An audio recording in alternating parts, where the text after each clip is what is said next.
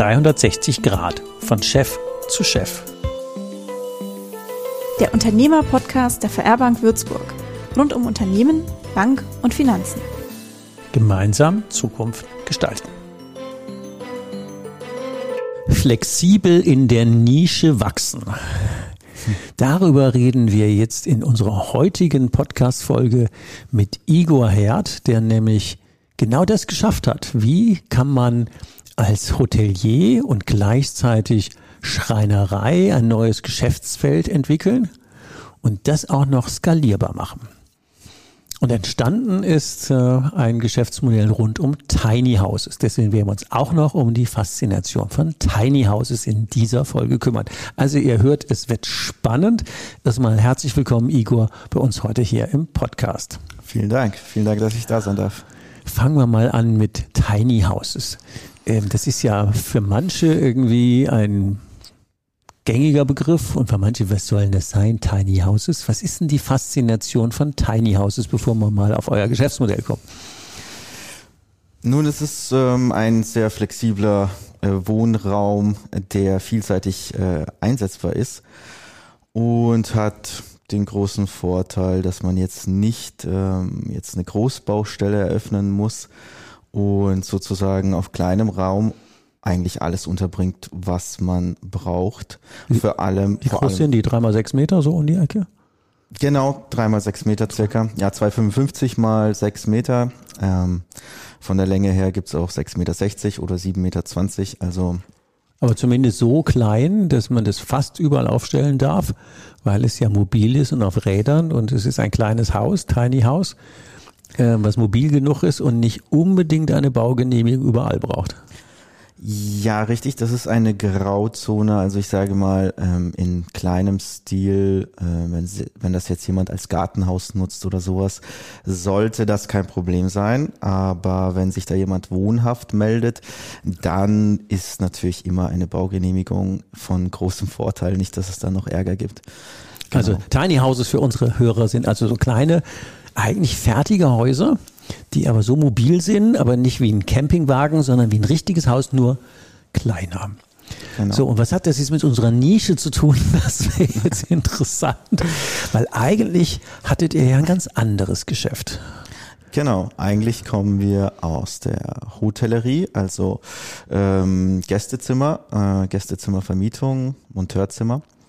Und da haben wir festgestellt, dass uns die Zimmer ausgehen. Also wir haben gemerkt, die Nachfrage ist super und ähm, jetzt äh, kam dann die Entscheidung, soll man jetzt noch ein Gebäude bauen, ein Gebäude nebendran, um mehr Zimmer zu schaffen oder welche Möglichkeiten haben wir denn noch? Und da kam eigentlich schon der große Hype, äh, was Tiny Häuser aufgeht, an äh, auf, meine ich. Ähm, und ähm, da haben wir uns überlegt, ob das nicht was wäre und haben dann erstmal in zwei Tiny Häuser investiert. Die haben wir von einem Hersteller gekauft und haben diese bei uns dann im Hof integriert, neben dem Hotel, was schon da war mit 17 Zimmern und haben festgestellt, dass zwar da erstmal Berührungsängste da waren, weil manche dachten, das ist so ein Campingfahrzeug und ähm, da gibt's kein richtig fließend Wasser und so weiter. Ist ja alles nicht, ist ja alles da. Richtig, genau. Mhm. Und als diese Berührungsängste dann abgebaut waren, waren auch die Beliebtheit der Tiny Häuser auf einmal auch sehr groß. Das ist also sehr gut angekommen. Und genau, ja, das ist eben so die kleine Nische, ähm, wo wir uns eben einen Riesenbau äh, gespart haben und natürlich ja flexibel geblieben sind mit Tiny Häusern auf Rädern. Auch wenn wir vielleicht jetzt unsere Hörer ein wenig überfordern, aber mal so vom Grenznutzen, was kostet eigentlich ein fertig ausgestattetes Hotelzimmer, wenn man eins neu bauen würde im Grenzkostenbereich? Du meinst jetzt als als äh, richtiges als richtiger als richtiger Bau. Mhm, da wären wir bei ja, ich denke mal mittlerweile drei dreieinhalbtausend Euro pro Quadratmeter plus noch die Einrichtung und da sind wir dann ich also ich kann jetzt auch nur äh, mutmaßen, aber ich es ist auf jeden Fall deutlich mehr als so ein Tiny House. ja, ähm, alles gut. Ähm, und jetzt hattet ihr ja festgestellt, dass die ähm, ja nicht ganz so toll sind, wie ihr euch das vorgestellt habt. Und gleichzeitig ist aufgefallen, dass ihr ja auch noch eine Schreinerei habt. Genau. Ja, wir haben äh, gemerkt, dass es ähm, Tiny, dass die zwei Tiny Häuser, die wir gekauft hatten, die hatten dann zum Beispiel ähm, ein dänisches Schloss. Also das heißt, die Türklinke geht nach oben auf. Ja. Und das ist jetzt so zum Beispiel eine Kleinigkeit, die uns nicht gepasst hat. Klingt banal, ist aber blöd, wenn jetzt da ein Kunde vor der Tür steht. Kriegt die Tür nicht auf. Richtig, genau. Und denkt sich so, was ist hier los? Ja, und dann klingelt das Telefon. Und das ist halt im Hotelgeschäft ein bisschen doof. Und das waren solche Kleinigkeiten. Es war auch keine Lüftung eingebaut zum Beispiel und so weiter. Also es sind ein paar Themen, wo wir gesagt haben, das können wir besser machen, das können wir besser lösen. Und dann haben wir das auch mal ähm, direkt in Angriff genommen und haben uns einen Trailer bestellt aus Holland. Ähm, da gibt's diese Tiny House Trailer und äh, haben dann ein Tiny House selbst realisiert und fanden es selbst sehr gut und eben direkt auf das Hotelbusiness angepasst sozusagen. Also alles, was uns so eingefallen ist, da mit eingebaut, genau. Das ist ja im Prinzip eine spannende Überlegung. Was hat denn ein Hotel und eine Schreinerei gemeinsam? Möglicherweise kommt aus beiden Erfahrungen denn ja. ein Hotel geeignetes Tiny House raus. Mhm. Und ich glaube, so der Gedankengang dahinter, dass man mal über seinen normalen, berühmten Tellerrand hinaus guckt und äh, schaut, wie macht man denn ähm, aus Stärken, aus unterschiedlichen Bereichen, die man hat, ähm, ein erweiterbares Geschäftsmodell, um aus der Nische oder in die Nische rein und aus der Vergleichbarkeit rauszukommen. Ähm, wie muss man sich denn jetzt euer Geschäftsmodell aktuell vorstellen in dieser flexibel in der Nische? Nun, äh, wir versuchen ähm, hier ein Gesamtkonzept ähm, anzubieten und zwar ähm, ist mir relativ früh aufgefallen, als wir eben in die Tiny Häuser, in dieses Business eingestiegen sind, dass man keine Tiny Häuser verkaufen kann, wenn man nicht auch einen Stellplatz anbieten kann mhm. und wenn man nicht auch eine Nutzung dafür anbieten kann. Und da war die Kombination mit Monteurzimmern einfach genial. Und äh, wir hatten dann noch ein Grundstück, ein Gewerbegrundstück und da haben wir dann uns eine Genehmigung eingeholt für ein Tiny House Hotel. Das war jetzt auch nicht einfach, das war auch ein langer, kräftezehrender Weg, aber es hat dann am Ende geklappt. Und so hatten wir dann damit die Möglichkeit, Interessenten an Tiny Häusern äh, zu sagen, hier, passt auf, ihr könnt ein Tiny House bei uns kaufen. Mhm. Äh, wir mieten es dann von euch zurück. Und es steht aber als Hotelbestandteil genau. erstmal bei euch auf dem Platz. Richtig. Und wird als Hotelzimmer betrieben. Und wir kümmern uns um alles, um äh, Buchungen und äh, Rechnungen sauber machen und so weiter und Reparaturen. Und der Investor, der jetzt einfach ein Tiny House gekauft hat, der bekommt seine monatliche Miete und hat damit eigentlich jetzt nicht viel zu tun, hat seine Ruhe und hat auch noch ein gutes äh, Investment, was er innerhalb von acht Jahren abschreiben kann. Also steuerlich ist es natürlich auch hochinteressant. Genau. Bewegliches Wirtschaftsgut. Acht Richtig. Jahre abschreiben. Genau. Das genau. ist ja schon spannend. Was ja. muss man dafür in die Hand nehmen für so ein Tiny House? Circa grob 50 bis 55.000 Euro brutto inklusive Mehrwertsteuer. Also ja, ja. das ja. Und wie viel Rendite ist es in Prozent? Das sind ähm, derzeit sind wir bei 8 Prozent Rendite. Da ist jetzt aber der steuerliche Vorteil jetzt nicht mitgerechnet. Also das heißt, man spart dann auch noch Steuern und hat 8 Prozent, was jetzt äh, selbst bei höheren Zinsen auf Guthaben, glaube ich, immer noch ein ziemlich gutes Investment ist. Ja, das hört sich auch gut an. ja. Könnte man sogar fremdfinanzieren. Wenn Richtig. Man, wenn man vier genau. bei der Bank bezahlt, ein bisschen Eigenkapital mitbringt. Ganz ähm, genau. Ja. Ein, ein, ein, darf man ja gar nicht so laut sagen, aber äh, das große Geheimnis von Investoren ist ja ALG. Anderer Leute Geld. genau. Ja, also man, man hat ja. selber 100, die Bank legt 300 drauf und dann kann man 400 anlegen und dann hat man ja die Anlagerendite. Aber gut, das haben wir jetzt genau. ja noch so verraten. 360 Grad, von Chef zu Chef der Unternehmer-Podcast der VR Bank Würzburg. Rund um Unternehmer, Bank und Finanzen. Gemeinsam Zukunft gestalten. Ja, das ist ja im Prinzip auch unser ähm, Geheimnis sozusagen, weil im Endeffekt ähm, ist das ja dann auch anderer Leute Geld für uns, genau. nicht? Also wir könnten auch nicht so wachsen, wenn wir alles selbst äh, immer finanzieren würden gerade jetzt während Corona haben Banken gesagt, ja, ihr wollt jetzt in ein Hotel investieren. Das ist jetzt auch nicht gerade äh, vorteilhaft. Ne? Und das war ähm, durchaus auch mal ein bisschen äh, Gegenwind, ähm, gegen den wir ankämpfen mussten. Und da ist natürlich dann ein Investor super hilfreich. Ja, deswegen genau. haben wir ja gesagt, flex, flexibel in der Nische wachsen. Das genau. ist ja genau nochmal, um die Fäden zusammenzukriegen. Also da ist der klassische Hotelbetrieb, der eigentlich zu eng ist. Dann ist die Schreinerei, die die Idee verbessert hat. Dann kommt die Idee, ähm, ja, ohne Stellplatz brauchst du auch kein Tiny House. Also wenn man es ausprobieren will, wir besorgen uns den Stellplatz, stellen da wie viel 17 sind drauf? 17 Tiny Häuser, eine Rezeption und ein Imbiss auch noch, auch als Tiny House. Auch als Tiny House. Genau. Machen es erlebbar, machen es vermarktbar und eigentlich braucht man sich nicht kümmern. Oder ähm, was macht man denn, wenn man jetzt feststellt, ich habe jetzt einen Platz gefunden? Nimmt man das jetzt von euch wieder weg, wenn man da eins stehen hat? Also die Verträge, die wir haben, das sind Mietverträge, das hat der, das machen wir relativ flexibel mit unseren Investoren. Also es gibt Investoren, die sagen, ich will jetzt hier 15 Jahre meine Ruhe haben, das darf bei euch stehen und ich will, ich, ich sehe es als reines Investment an. Und dann gibt es natürlich auch ähm, Investoren, die sagen, ich finde ähm, das Tiny House echt cool und ich würde es ganz gerne irgendwann umnutzen. Also der Plan ist dann zum Beispiel irgendwie, die äh, Tochter kommt ab und zu zu Besuch, wohnt aber eigentlich in München oder Hamburg oder so und ähm, braucht dann ab und zu mal da irgendwie einen Schlafplatz. Und dafür ist es dann ja auch ganz gut geeignet, wenn man's, wenn man dann sagt, jetzt nicht, jetzt ist die Zeit noch nicht dafür reif, aber so in fünf Jahren. Und das zahlt sich ja dann von selbst ab bis dahin. Und ja, Genau. Und dann stellt man es in den Garten oder auf den genehmigten Stellplatz und dann, Richtig. dann passt es.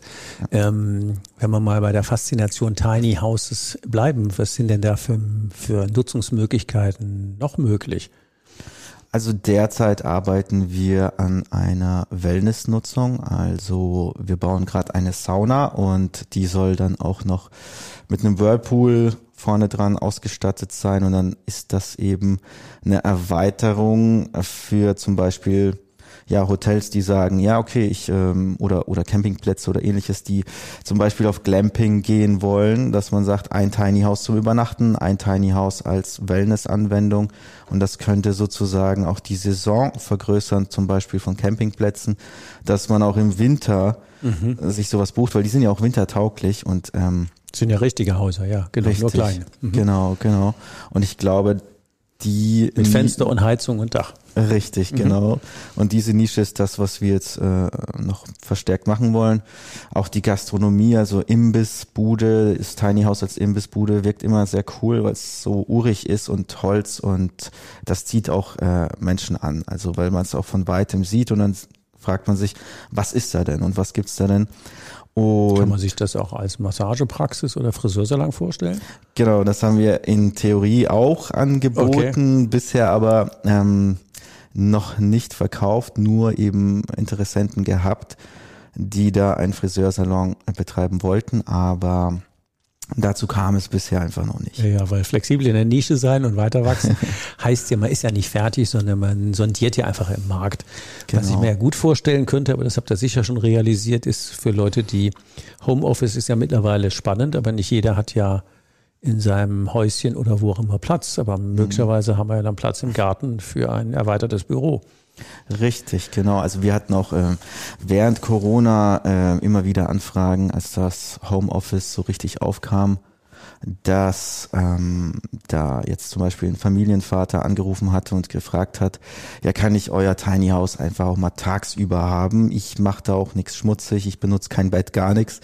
Ähm, ich brauche einfach nur meine Ruhe, weil zu Hause tob, toben die Kinder rum und ja, äh, da kann ich kein Homeoffice machen. Und ja, also das kam durchaus auf auch, ja, genau. Mhm. Das ist schon spannend, oder? Wenn man so überlegt, wenn man da einmal eine Idee hat und fängt dann an, drum rum zu suchen, und das wäre ja genau auch die Einladung an euch Hörer, ähm, mal zu überlegen, wo sind denn jetzt aus euren Vorerfahrungen und Geschäften, wo gibt's denn da jetzt äh, Stärken, die, wenn man die miteinander kombiniert, ein völlig anderes Geschäftsmodell haben, weil so Igor, wie ich das jetzt bei euch verstanden habe, ist ja, was er jetzt eigentlich verkauft, ist ja gar nicht mehr Hotelübernachtungen, sondern ähm, quasi ein Investmentkonzept.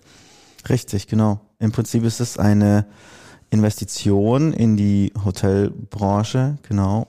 Und die Ähm, daraus kommt, dass ihr mit der Gastronomieerfahrung und der Schreinereierfahrung einfach Richtig. ein neues Produkt habt und eigentlich seid ihr gar nicht mehr Gastronom, sondern äh, ein Investmentanbieter. Und das Genau. ist ja eine spannende Entwicklung. Ähm, bevor man sich das Know-how alles selber ereignet. Und das wäre ja wieder der, ähm, die Einladung an unsere Hörer, zu sagen, wo könnt ihr denn das Know-how, was ihr wo habt, als Konzept an andere weitervermitteln und aus der Branche und Nische und der Vorerfahrung ein skalierbares Geschäft machen? Ja, im Prinzip ähm, denke ich, dass wir mit dem Gedanken zu versuchen, eine Win-Win-Situation zu schaffen und ähm, den dynamischen Hotelmarkt oder ähm, Übernachtungsmarkt ähm, zu teilen mit Investoren. Ich glaube, das ist ähm, ja, das ist, äh, glaube ich, ganz interessant. Also, dass man eben ja versucht, eine Win-Win-Situation zu schaffen und äh, versucht, Investoren in sein Geschäft reinzubekommen.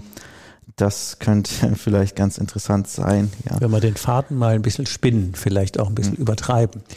Ähm, wenn man jetzt sagt, wir haben ja, zumindest steht ja jeden Tag in der Zeitung, das Thema Fachkräftemangel. Und manche Leute behaupten, ja, die haben wir eigentlich nicht, die wohnen nur woanders. und wenn man den jetzt regional, nehmen wir mal an, man hätte jetzt ähm, ein Gewerbegrundstück von, was hast du gesagt, was brauchen wir, wie viel Quadratmeter? ja um die 1700 Quadratmeter sind ziemlich optimal. Und da kriegt man Da haben wir jetzt dann die 18 Tiny Häuser untergebracht, ja, genau. Und 18 Tiny Häuser heißt ja am Ende auch irgendwie Wohnraum für 50 Leute. Richtig, ja, grob, ja. Beziehungsweise ja, zwei Personen pro Tiny House jetzt, ähm, ja, genau. Ja, und wenn es jetzt in der Region aus welchen Gründen auch nicht mehr läuft, braucht man kein Haus abreißen, sondern die haben ja eine Anhängerkupplung und Räder. Ganz genau. Und ja. dann nimmt man den, den, den Park, fährt 17 Mal von dem einen Parkplatz zum anderen und hat sein, seine Monteurswohnung verschoben. Genau, wenn ein Standort sich als nicht so profitabel erweisen sollte, aus welchen Gründen auch immer, irgendwann, es hat sich was verändert oder irgendein großes Industrieunternehmen ist abgewandert oder so etwas, dann hat man wirklich den Vorteil, dass man sagen kann, okay, wir nutzen das Grundstück um mit einem relativ geringen Aufwand. Man muss jetzt kein großes Gebäude abreißen und man könnte die Tiny Häuser alle abtransportieren und auf einem besseren Standort aufstellen, ja. Das würde heißt eben zum Thema Strippen ziehen, die Leute zusammenkriegen. Also die, die ein Grundstück haben, was gut gelegen, aber bebauen lohnt sich noch nicht, die könnten interimsmäßig Tiny Häuser draufstellen. Die, die Geld zu viel haben, könnten sagen, nee, das ist ein gutes Ding, an Fachkräftemangel habe ich bis jetzt nicht mit verdient. Ähm, die bewirtschaften das ja. Und die, die Wohnungen bräuchten für Monteure, die könnten sagen, ja, Monteure hätten wir genug, hättet ihr, hättet ihr Wohnfläche. Und damit wären wir ja von verschiedenen, flexibel in der Nische wachsen, da wären wir ja von verschiedenen Richtungen aus ziemlich flexibel. Das stimmt, ja. Also, wobei ich auch sagen muss, ähm, so ein Grundstück zwischendurch dafür zu nutzen, wenn man es als Investment betrachtet, man braucht da schon auch eine gewisse Laufzeit. Also ich hatte auch mal Anfragen von jemandem, der meinte, mh, ja, wir könnten doch für ein paar Monate das Tiny House aufstellen. Habe ich gerechnet und meinte, das wird sich wahrscheinlich nicht lohnen für ein paar Monate. Das ist ein bisschen zu aufwendig. Aber wenn jemand sagt, ja, irgendwann, vielleicht will das irgendwie mein Sohn irgendwann mal bebauen und bis dahin, Drei oder fünf oder zehn Jahre, alles gut. genau, ganz genau, in dem Ja, ja. Bereich Wi- sind wir. wi- Wichtige ja. Einschränkungen. Mir geht es ja auch eigentlich jetzt nur darum, diese Art zu denken. Mhm. Das war ja eigentlich, um nochmal zurückzukommen, wir waren ein Hotel mit 17 Zimmern. Genau. Ja, genau. Wir waren eine Schreinerei und haben jetzt ein, ähm, ein Konzept. Und ich glaube, die Einladung, einfach mal die Gedanken schweifen zu lassen, was geht denn da eigentlich alles, wenn man seine Stärken konzentriert und schaut, was wäre denn daraus in aktuellen Märkten machbar? Das ist ja, glaube ich, so die Message. Ähm, ohne jetzt zu viel Werbung für euch machen zu wollen, machen wir ja nebenbei auch noch gerne. Aber einfach nur die, die, die Denkrichtung so hinzukriegen, dass dieses Thema nischiges Denken durchaus raus aus dem Massenmarkt hin in eine Nische und da andere Renditen erzielen wie 0815 nur strampeln für kein Geschäft. Das mag ja der eine oder andere unserer Hörer ja auch kennen. Könnte ja sein. Deswegen gefällt mir auch das Thema nischiges, ähm, nischiges Denken immer. Igor, wie siehst du denn die Marktaussichten für Tiny Houses überhaupt? 360 Grad auf ein Wort. Nun, ich denke, das wird sich noch ganz gut entwickeln, vor allem weil der Fachkräftemangel sich, glaube ich, nicht ähm, abschwächen wird und immer mehr ähm, Menschen zum Arbeiten nach Deutschland kommen und ich glaube, der Bedarf ist weiterhin gegeben, auch aufgrund der, des Wandels, in dem wir uns befinden, also äh, Energiewende und ähm, diese großen Aufgaben unserer Gesellschaft, die wir gerade, vor denen wir stehen. Ich glaube, das werden wir nicht schaffen ohne ausländischen Fachkräften. Und ähm, auch natürlich Flüchtlingswellen, die dann natürlich auch äh, Wohnraum benötigen und der dann vielleicht auch an anderer Stelle für Fachkräfte fehlt zum Beispiel. Ich glaube, das alles ähm, ja fördert das Tiny House, finde ich. Also weil es einfach also flexibel es, ist. Es ist ja auch schnell ähm, gebaut. Also wenn man Richtig, von, von ja. normalen Prozessen guckt, normalen festen Bau, von der Baugenehmigung bis zur Schlüsselübergabe, das sind ja zwei, drei Jahre schnell mal weg. Ganz genau, ja, genau. Und so ein Tiny House ist ja nach Baugenehmigung oder nach Aufstellgenehmigung ist es ja in ein paar Wochen installiert. Ganz genau. Es kann ja auch vorproduziert werden, während jetzt zum Beispiel da schon Tiefbauarbeiten stattfinden und dann kann man relativ flott so einen äh, Tiny House Park äh, errichten. Also deswegen glaube ich, ist diese Form der Wohnraum Erschaffung, auch wenn es natürlich jetzt, es nimmt ja auch viel große Grundstücke ein, das muss man ja auch sagen. Also ähm, das ist ein bisschen der Nachteil. Ich sage mal, wenn man mehrere Etagen baut, kann man auf einem Grundstück da auch mehr Platz erschaffen. Aber ähm, trotz allem geht es auch manchmal sehr flott und ähm, wenn man sich überlegt, dass man gar nicht so viel Platz braucht, dann ist es eine ziemlich gelungene Anwendung. Zumindest ist es ja sehr flexibel, wenn das Grundstück dann für größere Bauten erschlossen werden soll, abräumen, wegfahren. Ganz genau, also das schließt ohne, das ohne Abriss,kosten. Richtig, das schließt ja das, äh, den großen Bau gar nicht aus. Also der kann ja dann auch irgendwann später noch kommen. Das war ja die Interimslösung für drei, fünf, zehn Jahre, die Richtig. ja durchaus äh, passend ist. Wenn wir gerade bei der Technik bleiben, was braucht man denn im Boden, damit man die Dinge anschließen kann als ähm, Anschlusstechnik? Was ist da? Ähm, da sind Wasserleitungen verlegt. Ähm, also für ein Tiny House ist da so eine 16 Millimeter äh, Wasserleitung, Kaltwasser. Zuleitung. Genau, eine Zuleitung und äh, Abwasserrohr 100 Millimeter.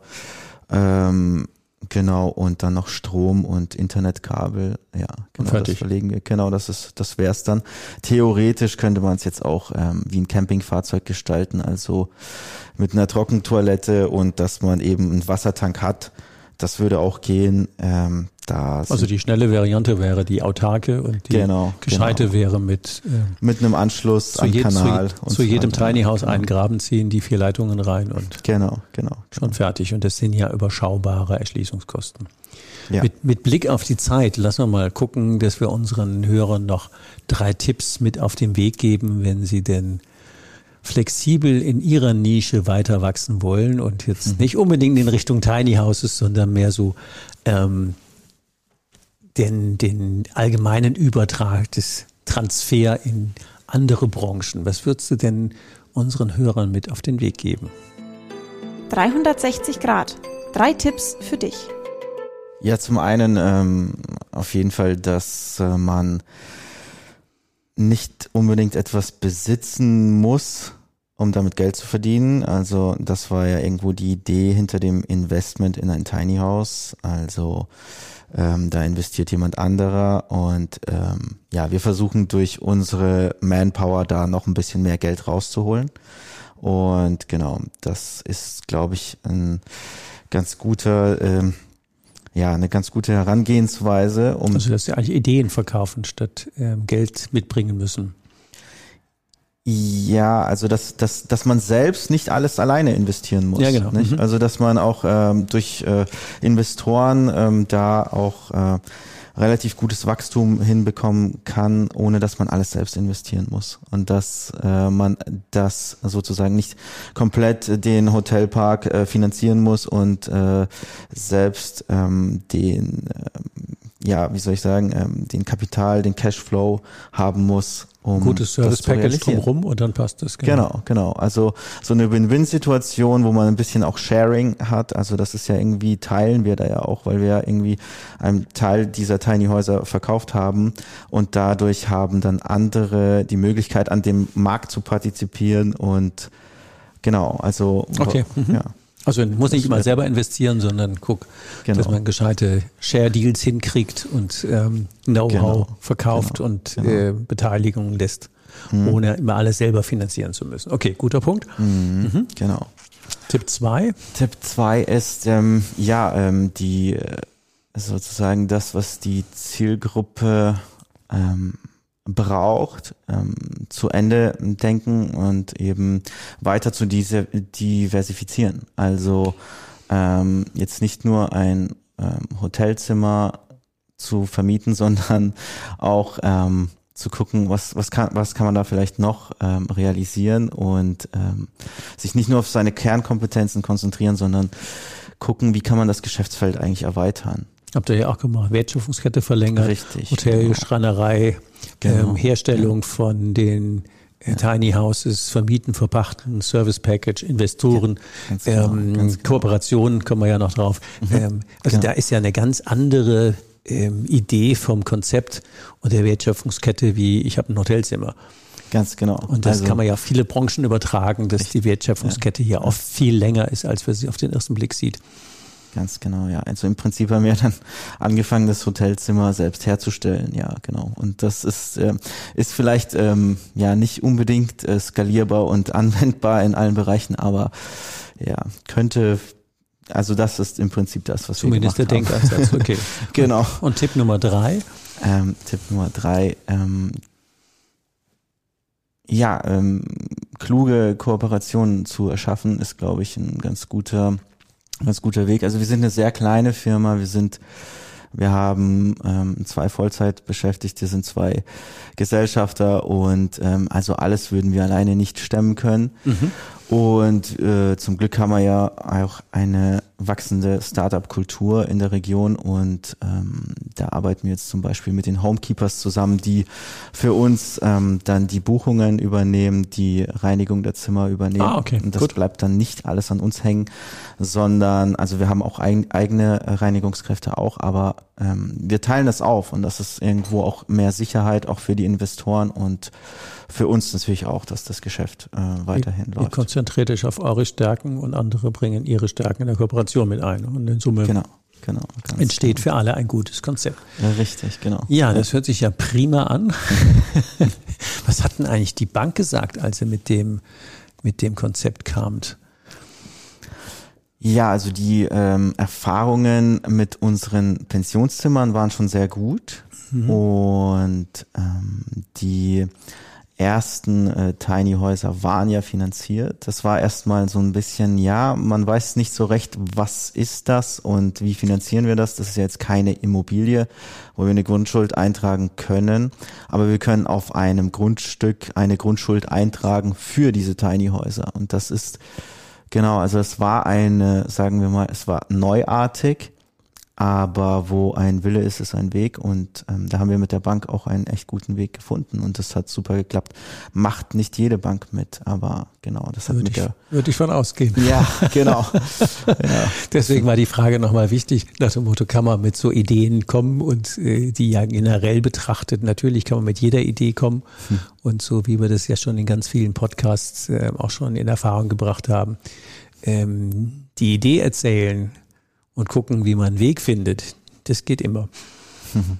Genau. Und ja. meistens finden, die Kollegen ein, so wie ich die kennengelernt habe, und manchmal eben auch nicht. Aber ich glaube, das ist ähm, erstmal erzählen und dann gucken, was wir draus machen. Ich sage herzlichen Dank, Igor, für die Insights in die Faszination Tiny Houses und wie man in Nischen seine Wertschöpfungs Wertschöpfungsketten verlängert. Herzlichen Dank. Sehr gerne, sehr gerne. Was brauchst du, um deine Zukunft mit uns gemeinsam zu gestalten? Abonniere uns, um keine Folge zu verpassen. und leite den Podcast gerne an andere Unternehmer weiter, damit sie auch von den Tipps und Ideen profitieren. Die Links und Ansprechpartner mit Mailadresse findest du in den Show Notes. Wir freuen uns auf deinen Kommentar und deine Likes. Und jetzt noch ein Hinweis in eigener Sache. Neben unserem Unternehmer-Podcast bieten wir im Rahmen unseres Expertennetzwerkes VR 360 Grad eine Vielzahl an Coachings, Seminaren und Services rund um deinen unternehmerischen Erfolg. Den Link dazu findest du in den Show Notes.